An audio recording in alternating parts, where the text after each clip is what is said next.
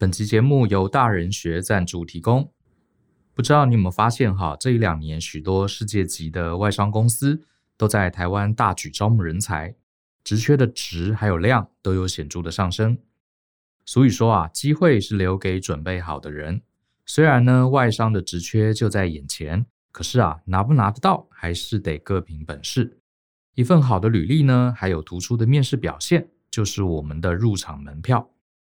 对多数台湾人来说，面试啊，往往是其中最麻烦的环节，因为啊，考验的是临场反应。纵使呢，你有满满的专业还有经验，如果在面试官面前却没有办法说清楚、讲明白，那也是白搭。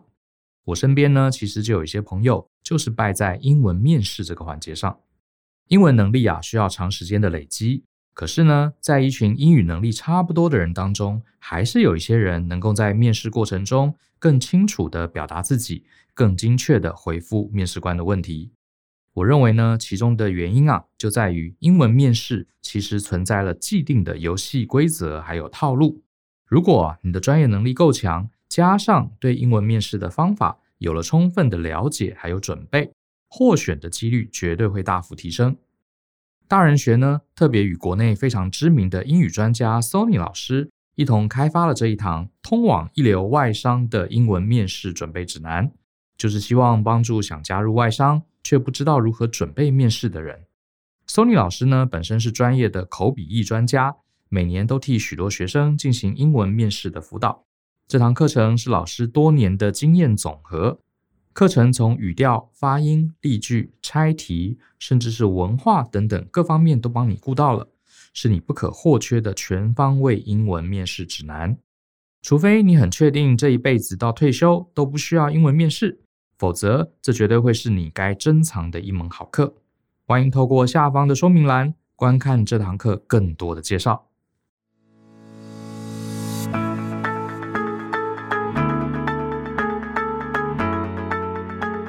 欢迎收听大人的 Small Talk，这是大人学的 Podcast 节目，我是 Brian 老师好。嗯、呃，这一集呢，其实是前几天我跟我们家一个同事啊，一个小朋友，很年轻、很认真的一个小朋友聊天，聊了大概快一个小时哈，也分分享了我以前工作的一些态度，还有一些经历。那我觉得这段聊天还蛮有参考价值的。啊，自己自己觉得啦，好，所以我今天就来谈谈我跟这个小朋友聊的一些内容。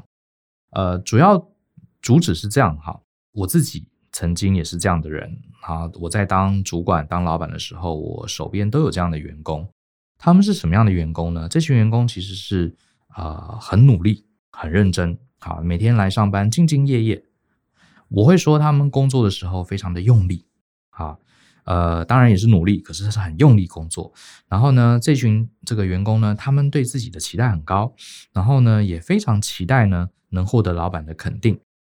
那这样的员工他还有个特色，就是呢，老板不管呃交代什么事情，他们会非常认真，振笔疾书啊，想要把老板交代的每一件事情都好好的记下来啊，这是好事哦。然后呢，接受到任务的时候呢，就如履薄冰，希望能把每个环节都做得好。这样才会获得老板的肯定。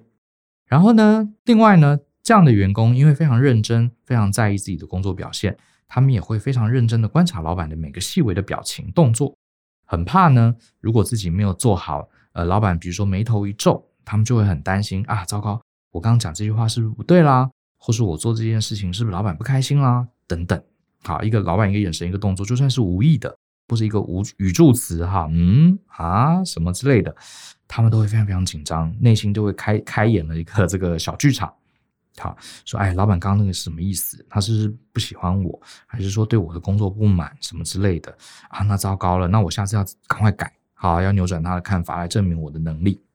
好，我描述了半天，我不知道你呃有没有 catch 到我的点哈？在职场里面，我常常遇到这样的员工，通常都是。啊、工作经验不长，好，工作经验不长。我想讲的重点是啊，这样的员工啊，往往是职场里面最辛苦也最可惜的一群。我为什么说可惜呢？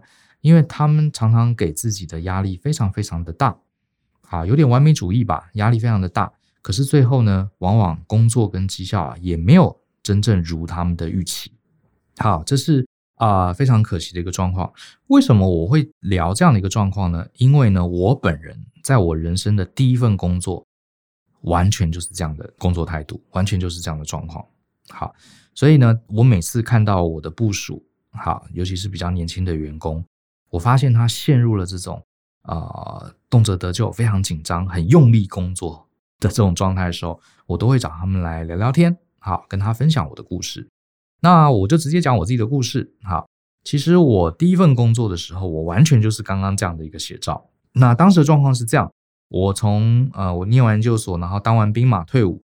然后是我一个认识的学长帮我介绍这份工作，然后呢，进到这家公司之后啊，这个老板对我非常好，因为是认识的人嘛。然后这家公司是做这个帷幕墙系统的，就是大的高楼哈，办公尤其是办公大楼外面会有很多这种玻璃墙哈，我们是做这个系统的。那那个那个玻璃墙其实它跟一般窗子不一样，它是非常复杂的哈，它要抗风、抗地震什么之类的，是特殊功能的窗户。然后呢，做这个系统。然后，因为这家公司它是慢慢慢慢从小工小的工班一路成长到这个中型的企业，公司有最高纪录有两三百人。那它一直没有，它里面连那个大学毕业的人都很少啊，有大学学历人都没几个。然后这个他们好不容易找到我这样一个国立大学硕士的学生，而且当时会找我进来有个很大的原因，是因为我会讲英文。全公司里面大家英文都很烂，好，他们那时候签跟这个外国公司签了一份很重要的合约。所以要跟老外谈合约嘛，就是要懂英文，而且老板也觉得我们公司现在成长了，要国际化，我们要找一个这个学历高、好英文好的人来，啊公司也比较体面，我就是这个人，哈我就进去了。呃，我在公司里面呢，学历最高，公司也给了我非常高的薪水。我那是我第一份工作，可是当时我进去之后，我才发现我的薪水其实跟很多待了七八年的主管是一样高的。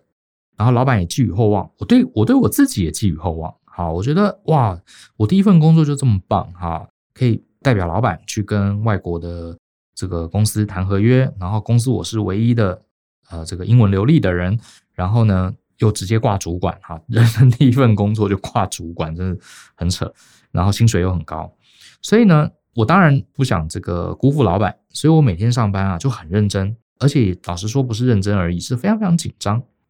我现在回想那一年啊。我先讲啊，这份工作后来我做不到一年我就离职了，我自愿离职的。呃，因为我觉得我做太烂了，而且后来也出了一些问题啊，我待会儿会细讲。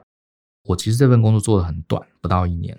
那我认为，你真的要讲它是它是一个失败的案例，是一个失败的案例哈。那我现在回想，我当时每天上班的心情就是很紧张，然后我的满脑子就不断的在转。哎呀，这个老板给我这么好的薪水，又给我这么好的位置，好。然后又对我这么好，又是这个我的一个很好的学长哈，介绍给我的，我绝对不能，呃，绝对要不负众望。而且你看公司里面这些同事啊，他们都仰望着我。你看我是公司第一个硕士进来的，好，而且又会讲英文，这个所有同事都看着我的表现，好，这个哇，老板找了一个学历这么高的人来，好，一定要很厉害才行。我觉得他们其实他们到底怎么看我，我老实说，我到今天也不知道。好，我以为他们是这样看我的。哈哈，我以为他们是这样看我的。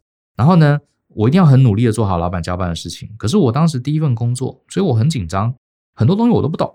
然后呢，呃，老板交办我事情，我就很努力的抄笔记。老板讲了很多事情，大概有一半吧，我其实也没听懂。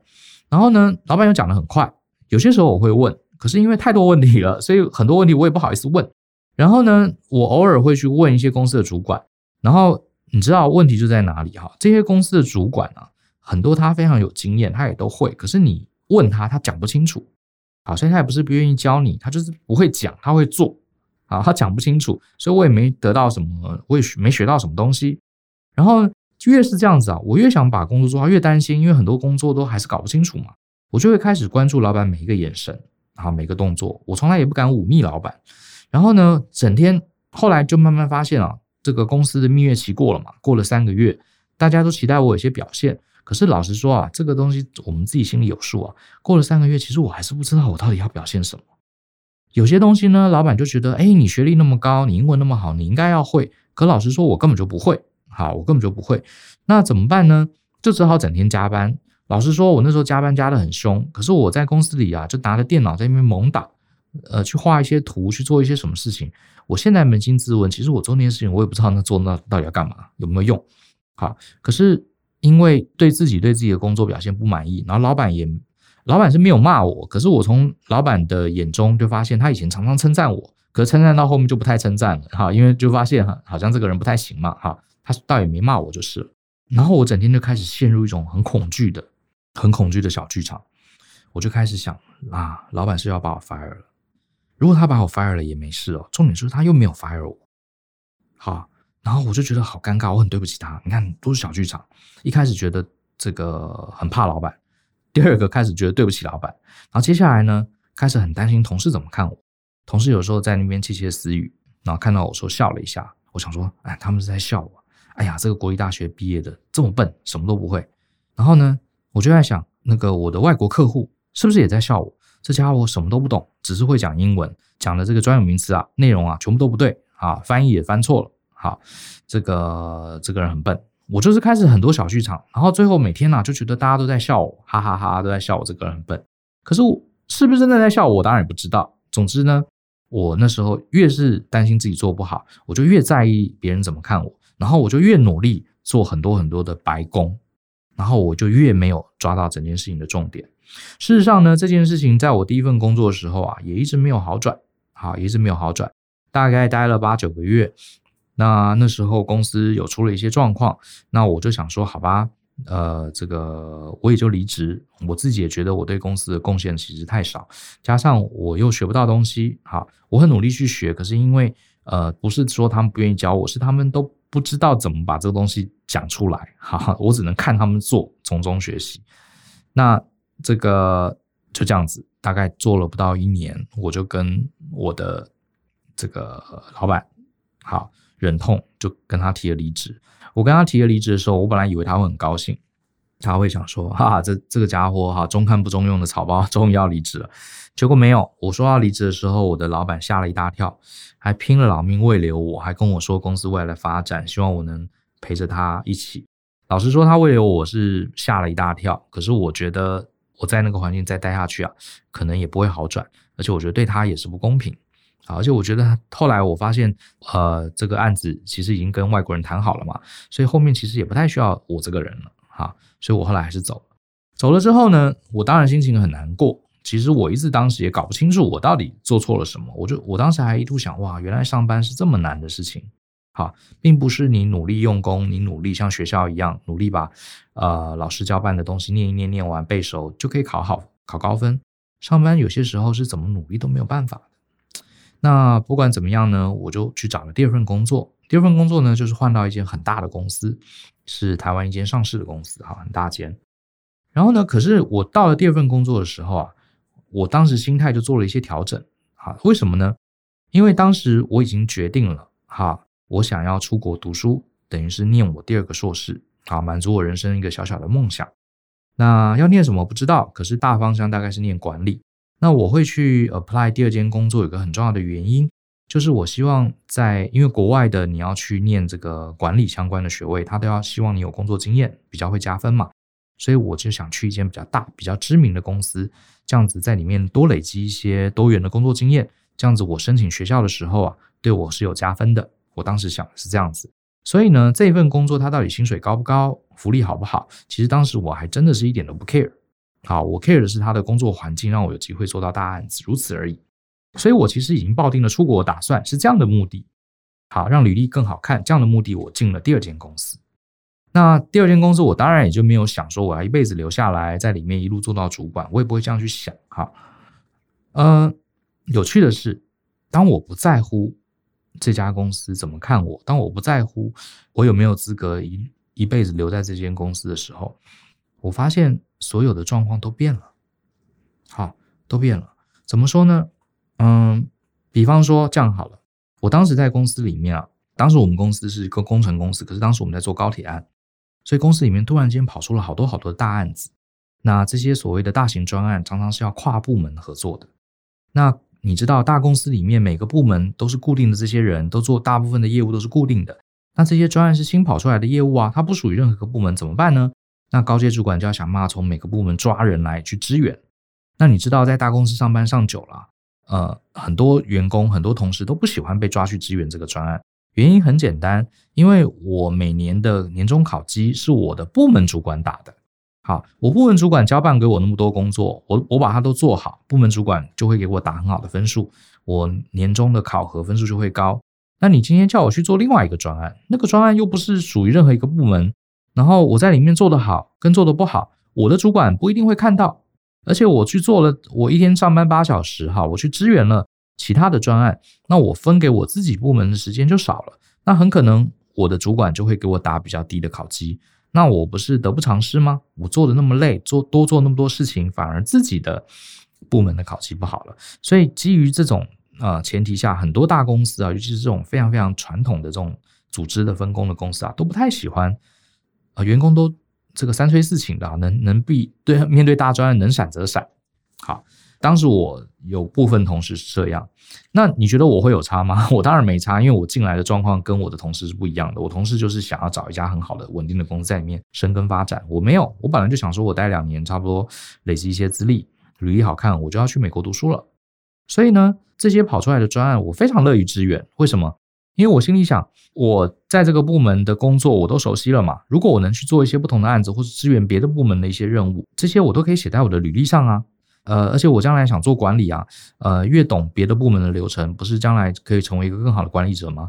所以我是欣然同意的。所以当时基于这样的心态啊，呃，并不是因为我本身配合度很高，而是因为我本来目的就是想要多经历，所以我变成一个非常非常在外人眼中非常非常有配合度的人。当时我的老板、我的大老板跟我的主管啊，都很喜欢我，他就觉得 Brian 这个人很好，很配合，就是很好叫。就是不管什么事情丢给他，他都说好，只要他有时间，他都会做，从来不挑。然后甚至那时候老板还有一度还把我派到一个那个我们办公室在台北市中心哈，我甚至还被因为人力调度的关系，老板把我派到那个当时捷运土城的一个工地去。好，工地的环境当然没有办公室那么好，我也说好，我就去。好，而且老板那时候还叫我做一个很奇怪的专案，是研究这个铁轨。好，还不是研究高铁，是研究铁轨工程。公司里没有人懂这个东西。事实上，台湾懂铁轨的人也不多。他叫我去研究，而且是高速铁路的铁轨。呃，就叫我做这些很冷僻，然后没有人做过，然后跟每个部门都没有什么关系的这些 project，我都说好，因为我心里想的是这些通通可以写在我的履历上啊。而且就算这个我没有因为这样子有奖金，没差，反正我本来就没有一辈子要待在这家公司。然后甚至我记得那时候我们隔壁会计部，因为很多会计部的这个姐姐妹妹去生小孩了，所以年终要结账，整理这些呃账单什么，人手不够，我还去帮帮会计部门整理账单、整理报表，我也做得很高兴，甘之如饴。好，结果呢，我根本在不在意的状况下，诶，反而我在第二份工作这两年呢、啊，呃，我从主管啊、同事啊给我的反应，发现我很受欢迎，诶，大家觉得。哇，我们找了这个年轻人来，真是不错，很好用，好，非常好用。那呃，我自己也做得很开心，虽然很累就是了。然后最后呢，呃，做了两年多，我本来两年就要走了，结果后来做得蛮开心的嘛，又多做了一阵子，好，两年多。然后我就跟我的大大老板说，老板谢谢你的照顾啊，我我想出国读书。然后老板还帮我写介绍信，然后我想说太好了，好，我就可以顺利去念美国的学校，也申请到了。结果呢，我正要离开学校，呃，离开公司的时候，老板居然还跑来慰留我。他说：“Brian，你什么时候去美国？”我说：“大概在一两个月。”他说：“那现在我还有机会，你要不要留下来？呃，放弃美国？我知道你想出国读书，因为你想要成为这个跨国的工作者。公司可以出钱让你在台湾念 NBA。哦，真的哦，他真的这样讲。而且我印象中，公司好像几乎没有对任何人新人有这样的礼遇。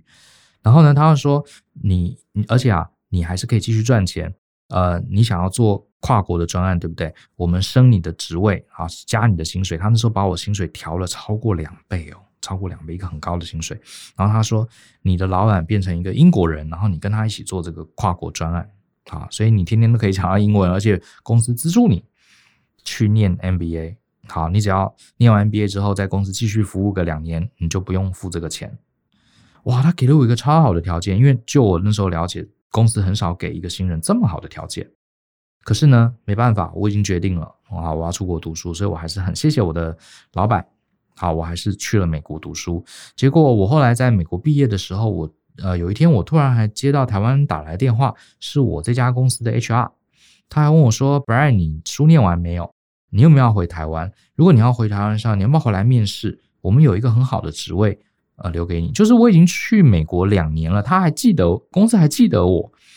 我猜应该是我的小老板或大老板，或者是我在公司有留呃他们资料还怎么样？我相信一定是有一些好评啊，否则的话，HR 不会过了一年多两年又打电话回来问我要不要回公司上班哈。我印象很深刻，所以当时我就在反思。我第一份工作做的乱七八糟，第二份工作，诶，做的很好。我第二份工作我反而很少加班，而且我是做的很轻松愉快的。我并不像第一份工作哈，每天这样子，呃，非常非常紧张，很紧绷哈。当时，然后搞得自己很焦虑。第二份工作我做的轻松愉快，也认识很多朋友，然后呢，呃，也不会很紧张，就反而把事情做得最好。我就在想，这两次的经历到底到底差在哪里？好，到底差在哪里？我得到了一些结论，我得到一些结论。呃，这是这一集我想跟大家讲，也是我那天跟我们家小朋友讲的哈。我觉得工作这件事情是这样子的，呃，你一定要抓到你今天这个工作的本质，你一定要抓它的本质。我们做任何职业啊，老实说，你真的要算每一个角色都好多好多事情哦。大概加一加，算一算，切一切，可能有一百件不同的事情吧。然后老板又常常会突然间交办一些你从来没想到的事情，所以我们每个人呢、呃，工作都是疲于奔命的，一下做这个，一下做那个，有些时候要支援啊，然后公司有新的案子啊，又有新的东西要学。那有些人在这种很复杂的情境下，他就会迷失自己，好，他就会觉得我每一件事情都要把工作做好，然后呢，主管对我有很高的期待，我一定要满足他。好，这这样想法是对的。可是呢，他会更在意我这个点有没有做得不好，老板会怎么看我，我同事怎么看我，我隔壁部门怎么看我。好，我是不是又不完美了？所以他整天呢、把他的心思，其实就是我的第一份工作就是这样。我每天都在想别人会怎么看我，老板会怎么看我，我会不会很丢脸？我会不会是冒牌者被发现？或是大家会不会发现这个这个研究所毕业其实很烂？就是你脑中很多这种小剧场。然后我发现，我第一份工作都在想这件事情，我反而很少很少站在老板的角度去想，老板今天为什么要找我这个位置的人来？为什么要找我来？他到底找我来是要填一个什么洞，还是满足一个他的什么东西？我很少去想，我只想别人怎么看我，我要怎么样让别人瞧得起我这件事情。所以第一份工作啊，我现在回想，事后诸葛。我觉得我整个是在一个迷失的状态，好，因为我眼睛里只看着别人怎么看我这件事，而我没去看我的老板是怎么看我这个职位的。因为事实上啊，你要知道，任何公司它空出一个职位，它找了一个人来补，这个职位一定是有意义的，一定是要满足老老板某个期待。虽然你会发现一零四上的每一个职位需求都写得落落长。啊，你要有哪些条件？你要干嘛干嘛干嘛？你要负责什么责任？写了一大堆，可是其实它都可以被简化成简单的几个字。好，我真的不夸张，就是其他简单的几个字，每一个职位其实都可以简单的用三四个字组成一个关键词，就可以来把这个职位真正的重点讲完了。我举个例子，我后来回头想，我的第一份工作。啊，这当然是经历了几年哈，这个比较成熟了，比较懂得看懂局了，我才发现我的第一份工作其实只有三个字，就是我老板请我来最重要的三个字，叫做现金流。为什么呢？因为我的第一份工作我讲过，它是一个工程的包商，工程的包商是这样子的哈，呃，他要完成这个大楼的工程，业主。啊，业主才会付给他工程款。他拿了这个工程款之后，他马上要付这些工程的材料钱，要付给员工工人薪水，要付给这个下面更小的包商，啊，要付给他们的工程款。所以呢，假设他这个月从客户那边、业主那边拿收了一百万工程款，他这个月他只要付出去八十万，他手上就有二十万的这个什么？就二十万的这个现金流，正的现金流。可相反的，如果他今天这个月工程款从业主那边赚了一百万，可是呢，他付出了一百二十万，他这个月就很危险喽。他的现金流就是负二十万。所以这个老板啊，很多工程款，很多这个工程公司的老板，就是每天在这个现金流的压力下过日子的。所以呢，当时我们的一个业主是外国人，所以我老板为什么会找我这个人来呢？他觉得我可以去跟这个外国人周旋。让我们多成功的认列一些进度，进度认列的越多，这个外国的业主就会多给我们一些钱啊，我们手上的现金流就会比较宽裕。然后呢，我们对下面的包商，第一个要严格的监管他的进度，不要让下面这些包商啊，明明只做了百分之二十，可是却请了百分之三十的工程款。所以简单的说，讲来讲去就是现金流，让我们从上面拿多一点钱，下面少付一点钱，这样公司就有个正现金流。有正现金流就很重要，倒不是老板要把这些钱拿进口袋，因为呢，一个工程案快要做完的时候，我们需要有一些钱去标另外一个案子，这样公司才能营运下去。那你标另外一个案子，你一定要有一些工程保证款，所以手上一定要留一点钱。好，那。而且工程里面一定会有一些意外，会赶工什么都要多花钱，所以手上一定要有钱。所以老板，其实我这个位置啊，虽然每天感觉很多很多工作要做，可是我后来回想，我只要把现金流这件事情把它搞成正的，而且是数字很大，其实我其他工作都不重要了。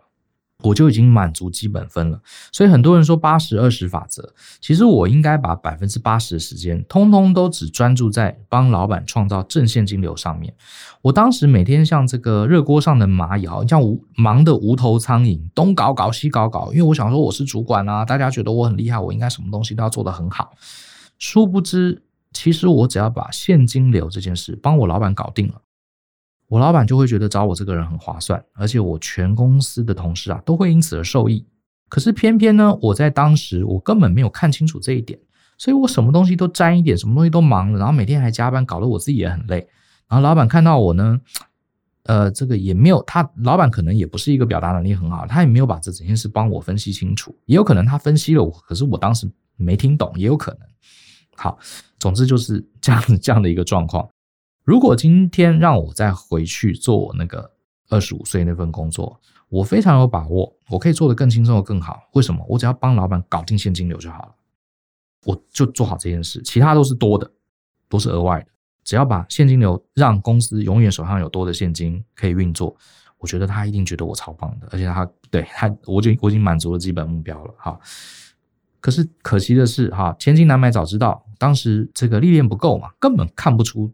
是整件事情的重点。好，那第二份工作一样哦。第二份工作我慢慢已经看出来了，为什么第二份工作我刚刚好就做得很好呢？又做得又轻松，又很少加班，然后呃又很受老板器重。原因在于我刚好抓到了第二份工作的关键字，叫做配合度。我刚刚讲过，我们第二份工作是一家非常大的公司，刚好。我进去的那几年，做了很多很多的大型专案。大公司遇到非常多大型专案的时候，最需要的就是有人愿意配合。因为刚刚讲过，很多部门的人他会抗拒这个临时性的专案，所以导致人力不够。那我就是非常非常配合。我当然其实现在回想是歪打正着，因为那时候我为了让我的履历好看嘛，所以我很配合。可是无意间呢、啊，刚好打中了这个公司对我这个新人的一个期待，就是配合度三个字。所以当时我的工作呢，我要不要帮公司拿到业绩？我要不要设计出什么很厉害的结构？其实那都还好。好，你有做当然有加分，可是那都不是重点。我真正的重点就是很激动，公司要我做什么，我马上去学，马上去搞定。我当时刚刚好歪打正着，满足了这个优点，所以第二份工作。我其实做的很轻松惬意，可是我获得了非常非常高的回报，啊，非常高的回报。所以我讲这一集其实是想要提醒所有的听众朋友，你在你的工作上，有些时候啊，你不要整天瞎忙。有些时候放假的时候，啊，这个找杯咖啡店，拿个拿张纸，拿个笔，点杯咖啡，你去思考一下，你这个位置，你这个职位，公司为什么要 hire 你？你这个职位的人，如果能把它简化。成三个字、四个字，它会是什么？这是我多年来一直在做的事情。然后，这个叫做呃，这个有点是这个伊隆马斯克讲的第一性原理。很多时候，你越面对越复杂的东西，你越要去回溯它，它的本质其实往往只有一件非常非常简单的事情啊，只有一件非常非常简单的事情。这个 我不是武术专家，可是我就记得之前看叶问嘛，叶问就讲咏春拳的重点就是守中线嘛，对不对？好，这个咏春拳哇，这个。拳脚很快，很多招式看起来五花八门，可是你就会发现咏春拳的精髓就是在守住整个中轴线。哎，你这样一讲，就发现哦，他这个武术是有一个核心思想，好，一样的概念，好。那我甚至这样子，我还呼应了到我后面的工作，像我后来呃进了一家小型的顾问公司。我在那家公司的时候，我我认为我做的也不错，因为我很快的是我就注意到那家小的顾问公司啊，它的重点是什么？是这个顺利结案。因为顾问公司就是也是接案的，那因为顾问公司最麻烦就是结案，什么意思？因为顾问公司我们呃完成的服务很多是抽象的。好，你说你买电脑买五十台，五十台交货测试没问题就结案啦，很容易结啊。可是顾问公司不一样，顾问公司我们要帮他导入流程，这是很抽象的哈。所以当时我的老板最 care 的就是我们要早一点结案，甚至钱少拿一点都没有关系，好，少赚一点没有关系，可是一定要赶快结案，因为顾问公司最需要的就是我们这些顾问。哈，手是空的。如果我们好多案子最后剩一点点收尾都收不了，几个顾问好多人力都压在里面，老板就很难去接新的案子。所以我那时候就体察到这一点，一定要跟客户保持一个不错的关系，然后一定要把这个范畴搞得很清楚，让公司可以顺利结案。好，甚至有些时候这个金额好对客户有一些让步都没关系，可是案子一定要结，把我们的人抽调出来。这个是我后来工作的时候，我就是会抓这个重点。那你说？顾问工作难道只是要快结案吗？不是，当然还有很多很多的工作。可是当你知道你其他工作好都不是重点，只有这个把赶快把案子结掉这件事是重中之重的时候，你工作就会有一个优先顺序出来。那后来甚至我到了纽约的顾问公司去上班，好，那时候呢，我也很快提醒自己啊，我来这边工作，哇，那时候。工作很忙，好多事情，而且我从来没有在美国上过班嘛。一个台湾人，啊，从小长大的台湾人，你英文再好，你英文也没有这些美国人好，所以当时我压力很大。可是我当时就提醒我自己，越忙工作越乱，一定要思考我这个位置最重要最重要的。如果我只能做好一件事情，那件事情是什么？结果我找到了，就是让客户喜欢你。哈哈哈因为为什么呢？因为那个时候我们是帮纽约市环保署做案子，他们是公家机关。公家机关有钱，好，而且他跟我们签了好多年约，会一直续签下去。可是呢，这个我们帮公家机关做这个流程改善导入，做得好还是不好，基本上是公家机关里面几个主要的处长、局长他们说了算。所以这个处长、局长啊，你要能说服他，你要跟他维持一个非常好的关系，你要让他相信你做的每一件事情对他有帮助，他就会拿更多的钱继续来支援你的专案。如果你都不跟他报告，你都不让他知道你专案的状况，你无法说服他，让他知道你在为他创造价值，他就会 challenge 你，challenge 你。他其实不需要呃做任何事情，他只要说哦，明年你们不用来了，你就你的公司就再见了。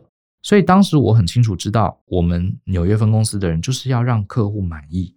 所以那时候我花了，我在别集有讲过，我花了很多时间。哦，不对，我在别集没有讲过哈。总之我在我一门课程，呃，A 一零一职场人际关系，我有讲过，我当时是怎么。怎么样搞定我的这个呃客户的美国老板啊，美美国的客户老板，因为我发现这个是重点。就后来我花了很多时间把这个重点搞定了，我发现其他东西其实都都顺了啊，所以我也很快的在美国一年我就升任主管，是当时他唯一一个外国籍的华人的主管。那这件事情给我的帮助很大，所以我刚好也想趁今天跟大家分享一下这个观念。幸好。呃，前几天有跟我们家小朋友聊天，我让我回想起这段往事哈。工作真的要找到重点。那我也跟大家分享一个故事，是这样的：我多年前曾经看看电视哈，看到主持人在访问一个小提琴家。这个小提琴家很有趣哈，他说他以前拉小提琴的时候啊，呃，遇到一件事情让他非常恐慌，就是交响乐团嘛，有很多很多的乐手。然后呢，我们都知道这个很多交响乐啊，这个它不会是说每一个乐器从头到尾都在演奏，中间会比如说钢琴 solo 一段，啊，比方中间有一段是这个呃大提琴会 solo 一段。那当有 solo 的时候，其他的乐手就等于在等待嘛，好，没有他的事。可是呢，乐曲演奏演奏，突然到拍子对的时候，梆一下指挥手一挥，所有的人又要开始好这个演奏起来。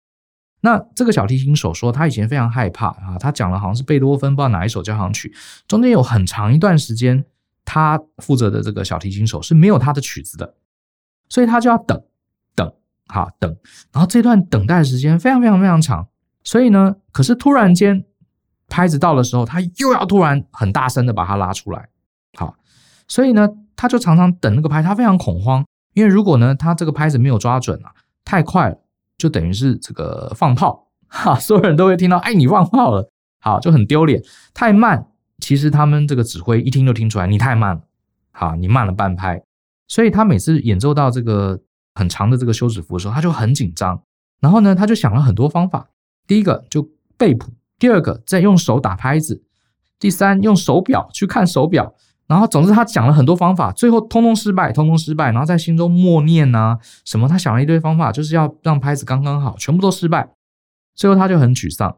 结果他的指挥啊就找他聊，指挥就说：“你呀，当你心中啊担心你会落拍的时候，然后你用各种方法去数啊，你绝对会落拍。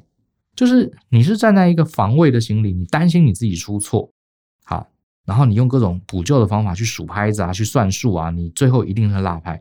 那这个小提琴手就说：“那那那那那我该怎么办呢？”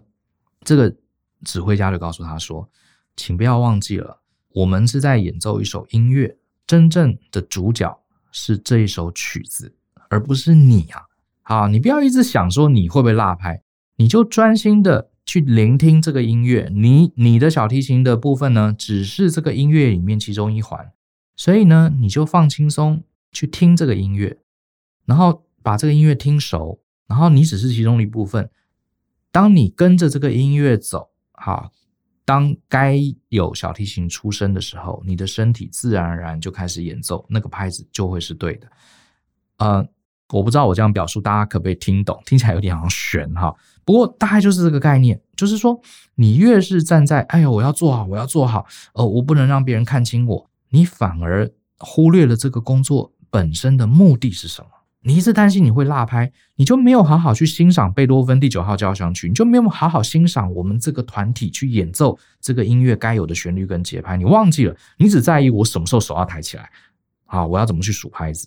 我相信大家应该可以懂我的意思。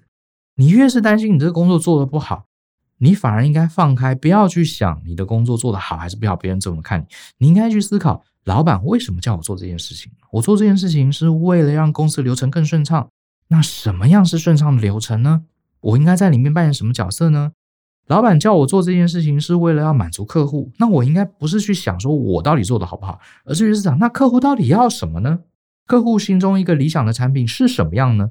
那我该怎么把客户理想的产品给他呢？所以你反而应该去思考你的工作的本质是到底是要满足谁？要如何满足，而不是把你的工作重点全部满足在你自己，好，日益受伤的这个自尊心，你要维护它。当你满脑子只想要维护你的自尊心的时候，你一定会落牌子。这是我的一个体悟。小时候我骑脚踏车，刚学，我爸爸教我脚踏车，好，因为刚开始学，很怕自己跌倒，很怕自己不平衡，所以我骑上脚踏车呢，我我的眼睛啊，就是盯着我的脚。